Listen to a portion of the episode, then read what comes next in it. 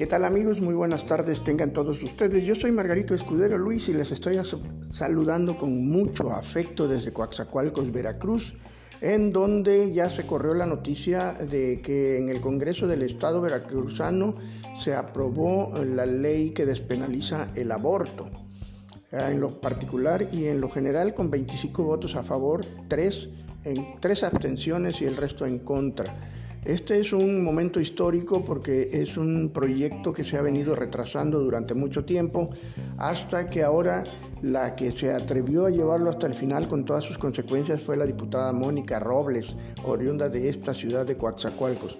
Y pues bueno, hubo un encontronazo previo a la sesión en donde grupos pro vida, grupos católicos y grupos religiosos se enfrentaron a las mujeres que apoyaban la despenalización del aborto. Hay muchos argumentos a favor y en contra.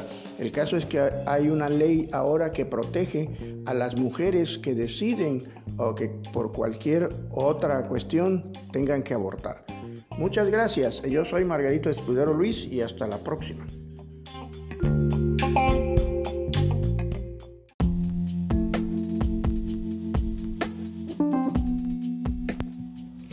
Hola, ¿qué tal? ¿Cómo están todos ustedes? Yo soy Margarito Escudero Luis y en esta ocasión un comentario respecto a cómo toman en cuenta los políticos al pueblo. Vamos a hacer un poco de remembranza. Cuando, cuando la revolución se bajó del caballo y degeneró en gobierno, una élite poderosa compuesta por antiguos integrantes del régimen que teóricamente fue derrotado y expulsado del poder, fue la nueva clase política de, que dictaría el destino de México durante los siguientes 80 años. El pueblo ya sobraba y en muchos casos les estorbaba para sus aviesos planes. Entonces decidieron que el pueblo estaría ahí, viendo pasar la historia, viendo cómo se enriquecían los nuevos políticos, y el único papel que jugarían en esa nueva etapa sería la de participar en una puesta en escena llamada elección. Nunca se les ocurrió preguntar a la gente que gobernaban, ninguna opinión, nunca les preguntaron cómo se sentía el pueblo, nunca les preguntaron qué necesitaban para vivir dignamente. Simplemente decidieron por todos y así fueron, así fueron llevando al país a lo que Mario Vargas Llosa llamó la dictadura perfecta. Entonces la revolución se convirtió en otra cosa, el clasismo siguió imperando con la consecuente discriminación hacia los pobres, hacia los indígenas, los discapacitados, las mujeres, y la represión fue para aquellos que mostraron su desacuerdo con el régimen. Luego del 2 de octubre de 1968, las cosas comenzaron a cambiar.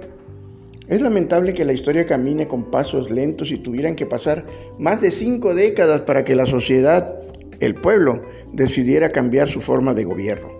Gracias a esa participación ciudadana tan contundente que no pudieron manipularla, ni ocultarla, ni eliminarla, se destapó una gigantesca cloaca que exhibe al régimen completo como corrupto, en el que se hizo normal el atrocinio, el saqueo, el asesinato, la desaparición de personas, las matanzas impunes y el cinismo.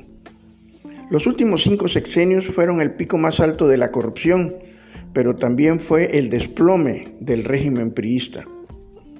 Hoy que el nuevo gobierno le pregunta al pueblo qué quiere, en un ejercicio democrático contemplado en nuestra constitución, brota el clasismo y el desprecio por el pueblo en aquellos que se acostumbraron a la imposición y a la obediencia dócil de la mayoría. Por eso el pueblo de México tiene el derecho y el deber de responder a las preguntas que les hace el nuevo gobierno y acudir este 1 de agosto a las urnas y así lograr que el brazo de la ley alcance a quienes ofrecieron defender a la patria y no lo cumplieron, sino que se sirvieron de ella desmantelando las empresas que daban certeza económica a nuestro país. La nación demanda a los últimos cinco presidentes de México a que comparezcan ante la ley como cualquier ciudadano que la infringe. ¿Qué opina usted de este comentario? Yo soy Margarito Escudero Luis. Comente. Muchas gracias.